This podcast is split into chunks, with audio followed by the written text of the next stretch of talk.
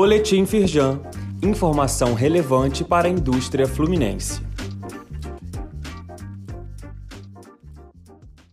Edição de segunda-feira, 5 de setembro. Eleições 2022. Paulo Ganimi, candidato a governador do Rio, participa de encontro na Firjan.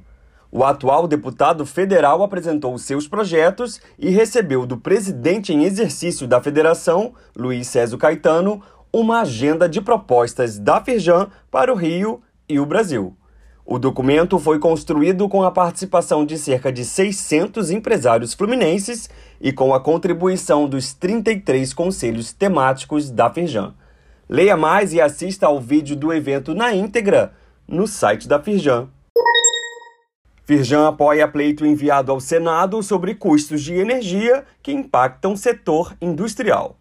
O objetivo é retirar artigos da medida provisória 1118 de 2022, que prorroga subsídios da cadeia de energia e modifica a forma de cálculo da tarifa de transmissão, o que pode, num futuro próximo, elevar os custos da energia para os consumidores.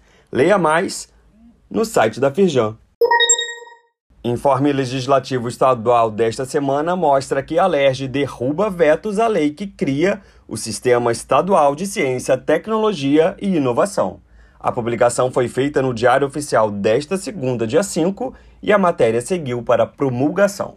Acesse o informe na íntegra no link disponível aqui neste boletim. Saiba mais sobre essas e outras ações em nosso site www.firjan.com.br e acompanhe o perfil da Firjan nas redes sociais.